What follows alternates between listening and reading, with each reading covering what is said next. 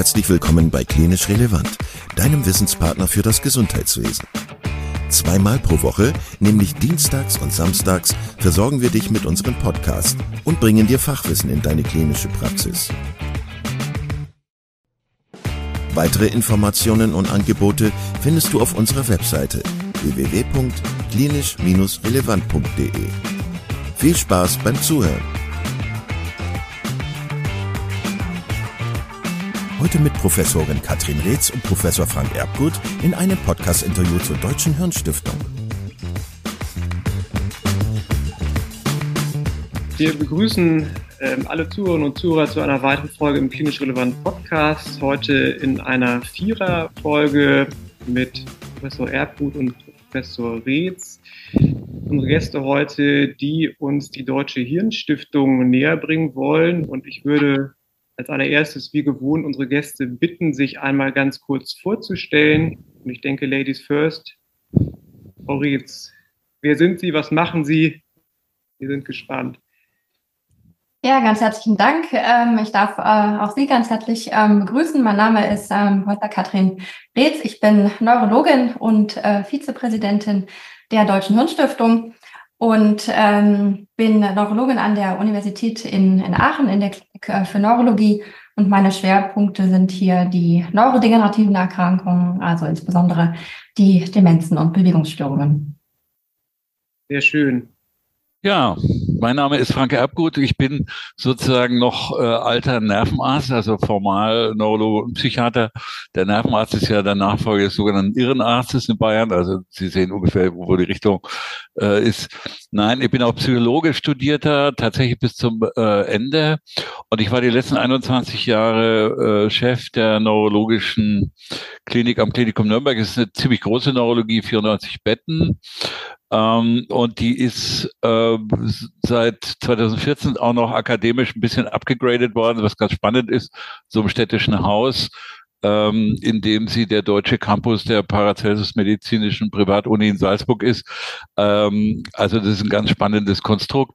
Ähm, und meine Laufzeit als Chefarzt ging zu Ende und zwei Jahre vor meinem Ende ähm, gab es dann in der DGN die Diskussion über Hirnstiftung und die Frage, ob ich mit Katrin Reetz zusammen diesen Laden vielleicht äh, zumindest Anschub managen könnte. Und das habe ich gerne getan. Ja. Eine Besonderheit gibt es noch, dass Sie, Professor Erbgut, uns aus Rhodos zugeschaltet sind. Also wenn darunter zwischendurch die Tonqualität leidet, bitten wir das äh, zu entschuldigen. Aber wir gönnen Ihnen natürlich auch im Herbst 2022 den wohlverdienten Sonnenurlaub noch. Ja, das ist gut und schräg gegenüber ist ja die Insel Kos, wo Hippokrates im Asklepion sozusagen die Grundlagen der Medizin geschaffen hat. Also es ist ja. durchaus im, im, im hellenistischen Style kann man gut über das Gehirn reden. Das ist super. Ja, wie gesagt, es geht um die Deutsche Hirnstiftung, ähm, eine, eine Stiftung, eine Institution, ähm, die selbst mir als, als praktizierenden Neurologen erst so oder dessen, äh, ja, dessen Existenz mir in den letzten Monaten erst so richtig bewusst geworden ist. Ähm, deshalb würde ich Sie bitten, vielleicht so ein bisschen über die Historie und über die Ziele der Stiftung zu berichten. Also wie lange gibt es dieses genau. Format und was ist Ihr Anliegen? Naja, wir sind so im zweiten Jahr eines Startups und da ist es noch verzeihlich, wenn der Neurologe uns noch nicht so gut kennt. Dazu ist ja auch unser Gespräch heute da. Ähm, die Sinnfrage ist natürlich die berechtigte und man kann sie vielleicht so beantworten. Ähm, die Neurologie hat zwei, nennen Sie Säulen ihrer Verankerung äh, im beruflichen Sinn. Da ist die wissenschaftliche Fachgesellschaft DGN super Erfolgsmodell über 11.000 Mitglieder und sicher einige, die uns zuhören, sind es auch. Wunderbar. Wer eher so ein bisschen auf die berufspolitischen Dinge äh, Bezug nehmen will, da gibt's den äh, BDN, den Berufsverband Deutscher Neurologen, also wenn es um EBM-Ziffern geht, um bestimmte tarifliche Sachen, also die tarifpolitische, wenn Sie so, oder die berufspolitische ähm, Säule, das ist der BDN. Aber was es nicht gab, ist äh, ein, eine Art, nennen Sie es mal Kommunikationskanal oder äh, in die Bevölkerung hinein, gleichzeitig auch so ein äh, damit verbunden so ein Stück Finanzierungspolster für Forschung. Und wenn Sie gucken, okay, fehlt diese dritte Säule, wenn Sie das vergleichen mit anderen, zum Beispiel den Onkologen und den Kardiologen, da sehen Sie, dass die das seit 20 bis 40 Jahren super erfolgreich aufgebaut haben. Also Deutsche Herzstiftung ist ein dicker Name, äh, ich glaube 100.000 Mitglieder. Ähm, die Deutsche Krebshilfe, äh, großes, dickes Schiff äh, und ganz wichtig. Und das gab's also im Neuro- oder im Hirnbereich nicht. Und ich glaube, dass es gut war, diese Lücke zu füllen. Aber wie gesagt, Startup, äh, die anderen haben 40 Jahre hinter sich, wir gerade mal zwei. Ich kann da vielleicht gerne mal noch so ein bisschen unser Motto, ähm, also wir hatten ja auch so ein bisschen Ziele gesagt, äh, ergänzen. Nämlich äh, aufklären, fördern, beraten und ähm, stärken.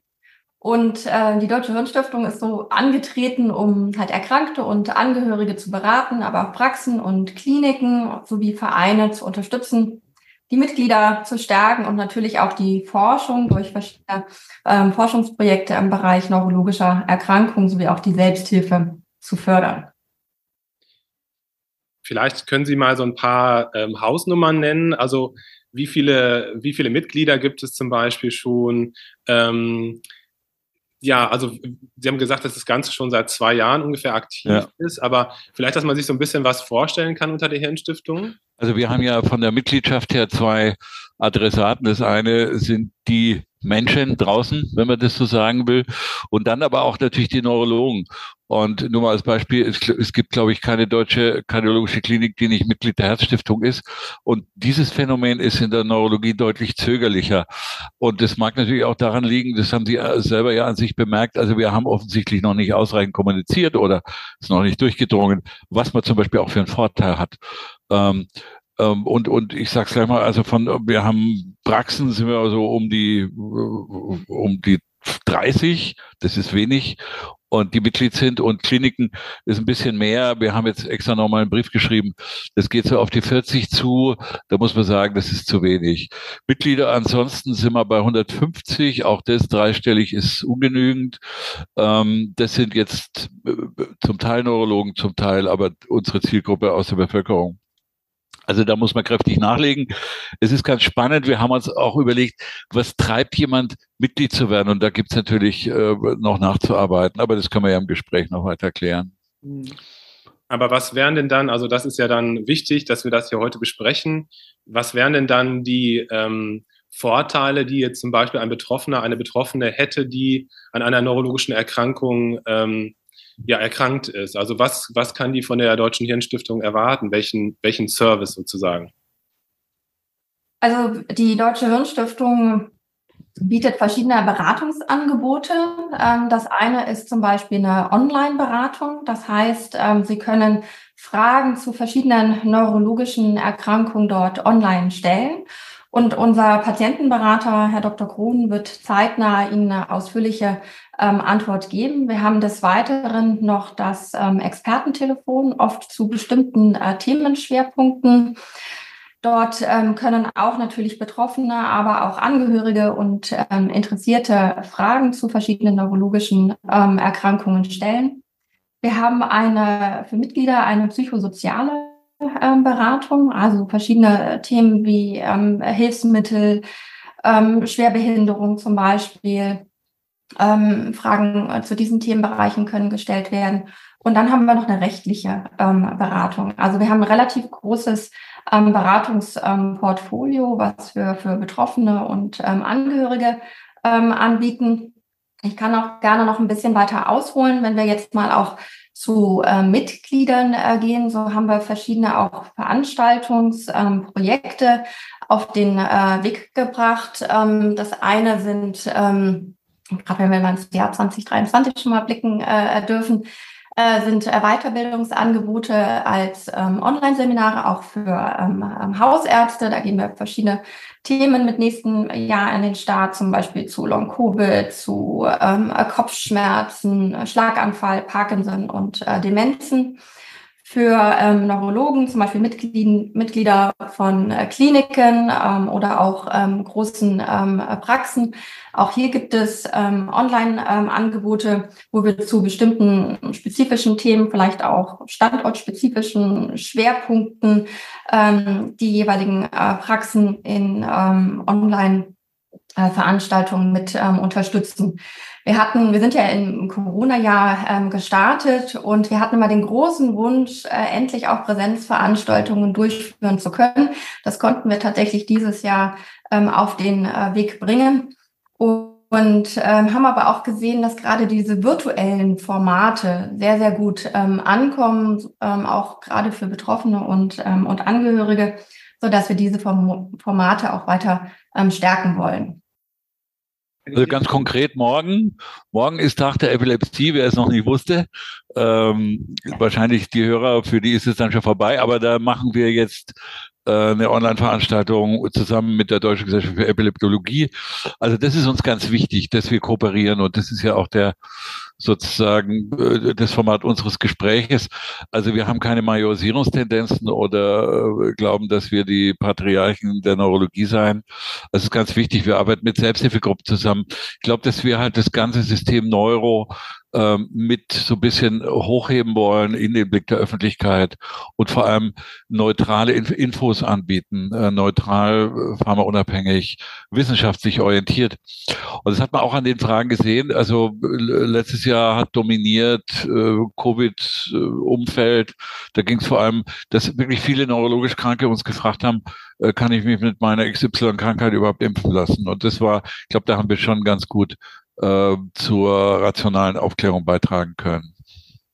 Wenn ich Sie richtig verstanden habe, gibt es aber auch Benefits, Vorteile für beteiligte Fachgruppen, also Praxen und Kliniken. Ähm, wo liegen die oder planen Sie so gewisse Qualitätskriterien, Gütesiegel einzuführen oder wie muss ich mir das vorstellen? Ja, bei den Praxen, ich fange mal mit den Praxen an, die Katrin kann vielleicht was zu den Kliniken sagen.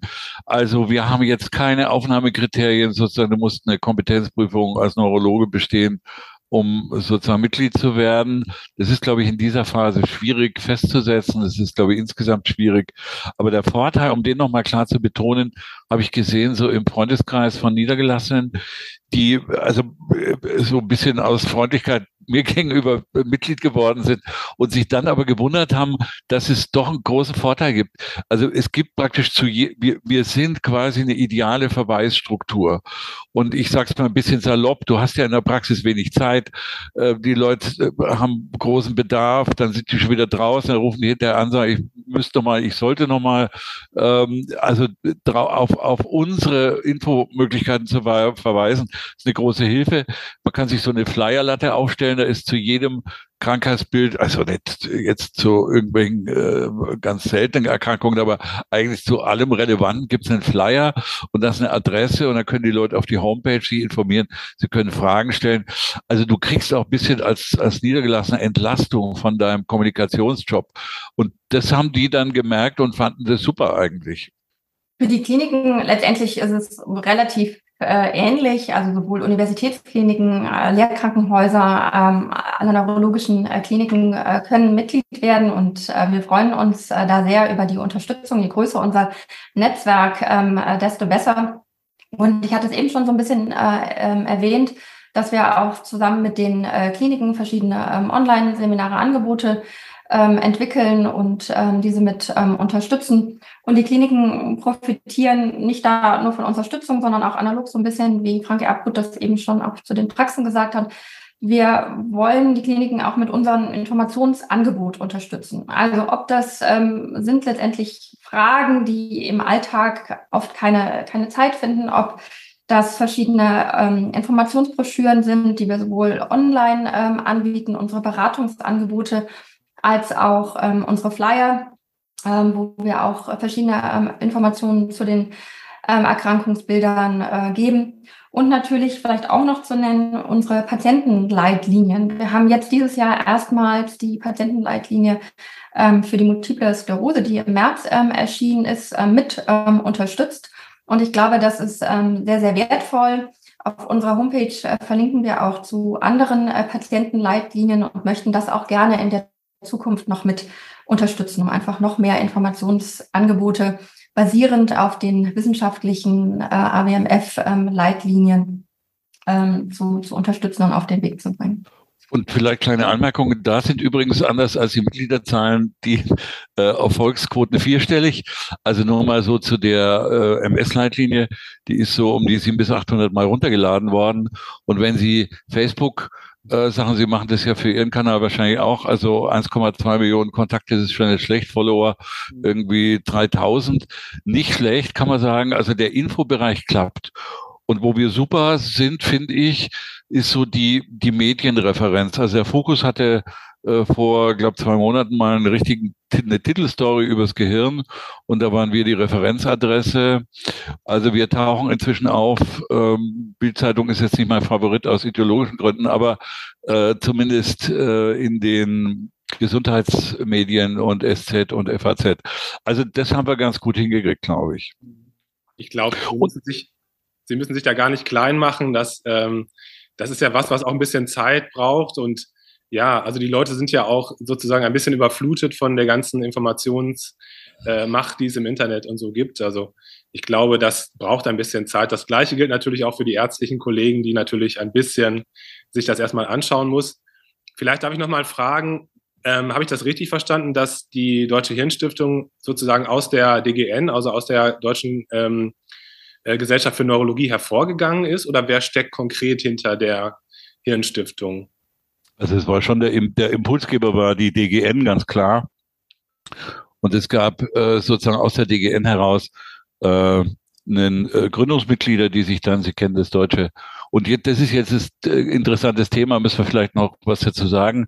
Die Hirnstiftung heißt Hirnstiftung, ist aber ein EV. Das hat einen Grund, ähm, da die das Stiftungs äh, das Stiftungswesen sehr komplex ist und sehr träge ist im Finanzagieren, haben wir das sozusagen, ich würde mal sagen, den, den schönen Namen Stiftung in die, in die Struktur eines EVs gegossen. Also es wurde gegründet von DGN-Mitgliedern und dann gibt es aber ein eigenes Präsidium und auch die Anschubfinanzierung war eine DGN. Anschubfinanzierung und wir werden aber auf eigenen Beinen stehen müssen, so ist der Plan. Und äh, wir haben aber die klassischen eigenen äh, EV-Strukturen mit Vorstand, die Sie jetzt vor sich haben, Präsidium. Und ähm, insofern ist es natürlich eine, eine Geburt der DGN. Gab es jetzt in den ersten zwei Jahren ähm, ja, konkrete Kampagnen schon, auf die Sie vielleicht nochmal eingehen möchten? Oder ist für die nächsten Jahre so, sind so konkrete Themenblöcke geplant, neurodegenerative Erkrankungen, MS? Oder bespielen Sie da einfach das ganze Feld der neurowissenschaftlichen Erkrankungen? Ich fange gerne mal an. Äh, Frank, du kannst ja gerne da ja. noch ähm, ergänzen. Also inhaltlich wollen wir gerne neben unserem Portfolio der neurologischen Erkrankungen, wo wir natürlich schon breit aufgestellt ähm, sind, aber das gerne noch erweitern möchten, schauen Sie da gerne auf unsere Homepage, auch das Thema Hirngesundheit noch mehr in den äh, Fokus ähm, setzen. Das ist so ein bisschen inhaltlich, äh, was wir stärken wollen an Veranstaltungen hatten wir ja einmal das, das ähm, Weiterbildungsangebot für die Hausärzte. Das ist sozusagen neu. Das wird jetzt 2023 ähm, starten zu den verschiedenen äh, Themen. Und äh, die Präsenzveranstaltungen, die wir in diesem Jahr ähm, schon starten konnten, endlich nach ähm, äh, Corona, wollen wir auch 2023 vor allem auch mit unseren Mitgliedskliniken ähm, weiter ähm, auf, den, auf den Weg bringen. Wir hatten eben schon auch ganz kurz angedeutet, auch die Förderungen. Also wir wollen sowohl Wissenschaftsprojekte, junge Nachwuchsforscher, aber auch Selbsthilfegruppen äh, fördern. Auch dazu wird es 2023 äh, wieder eine Ausschreibung geben, sowohl im wissenschaftlichen Bereich als auch für die Selbsthilfe, wahrscheinlich mit einem eher breiteren äh, Thema sodass das ähm, schon mal Punkte sind für 2023. Ähm, Frank, du kannst gerne noch ergänzen. Ja, also das ist, glaube ich, äh, was du gesagt hast, nochmal äh, auch als Antwort mit den Selbsthilfen ganz wichtig. Also wir hatten äh, dort Förderungen verliehen. Letztes Jahr, da gab es Moja Moja. Thema war so ein bisschen, wie schlage ich mich als Selbsthilfe durch die ähm, durch die Corona-Zeit, das ist ja äh, auch eine gewisse Schwierigkeit gewesen, haben eine äh, Gedächtnis digital Digitalformate ähm, da ausgezeichnet drei Stück. Und wir haben bei den Forschungen, die damals die eine Dreiergruppe aus Tübingen und Aachen, äh, drei junge Forscherinnen zu Long Covid aus neurologischer Sicht, ein Thema, was ich für extrem wichtig halte, weil es, um das mal vielleicht inhaltlich zu sagen, da kann man ja Irrationalität in beide Richtungen sehr gut beobachten. Also hm, und, und deswegen glaube ich, ist es wichtig, dass eine, eine, eine rational orientierte Neurologie dort sich gut positioniert. Also, und wir haben dieses Jahr gerade, sind am Verleihen, was ich auch spannend finde, den äh, Forschungspreis für ein Epileptologieprojekt und zwar mit dem mit der Überschrift Transition. Transition ist ja ein enorm wichtiger Bereich.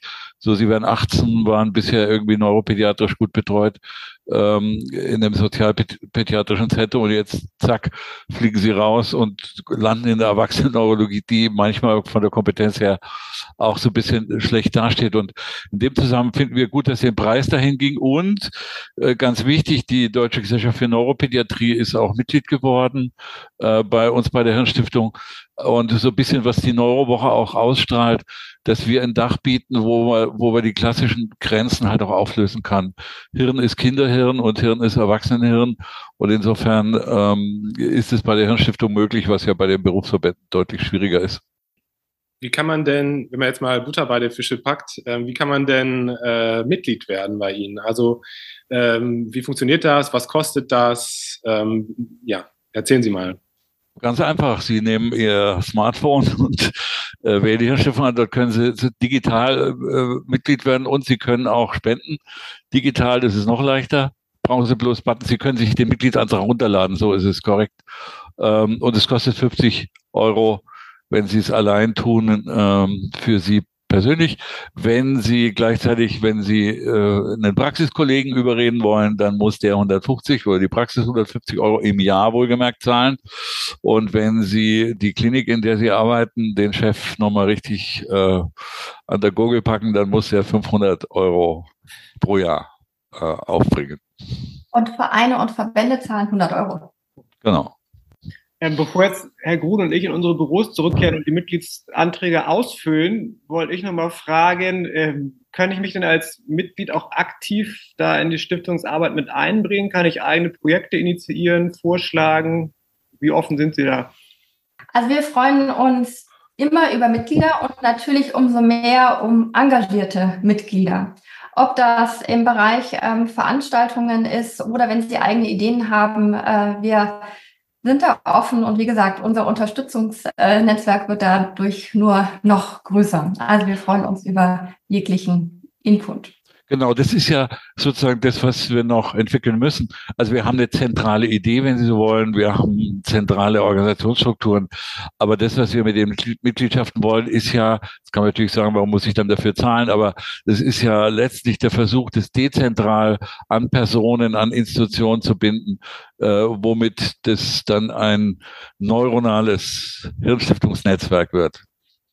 Ich würde gerne, bevor wir jetzt gleich schließen, auch gerne nochmal Danke sagen. Wir sind natürlich äh, erst seit zwei Jahren unterwegs, aber es gibt wahnsinnig viele Menschen, die uns auf diesem Weg ähm, begleitet haben. Und da würde ich gerne nochmal Danke sagen, sowohl an natürlich alle unsere Mitglieder, dann an unsere Schirmherrin, Frau Manu Dreier, die uns äh, sehr unterstützt unseren renommierten Fachbeirat, der uns bei vielen Fragen, aber auch Aufgaben und, ähm, und Veranstaltungen professionell zur Seite steht. Unsere Botschafter, die uns helfen, das Fenster zur Öffentlichkeit ähm, noch größer zu machen.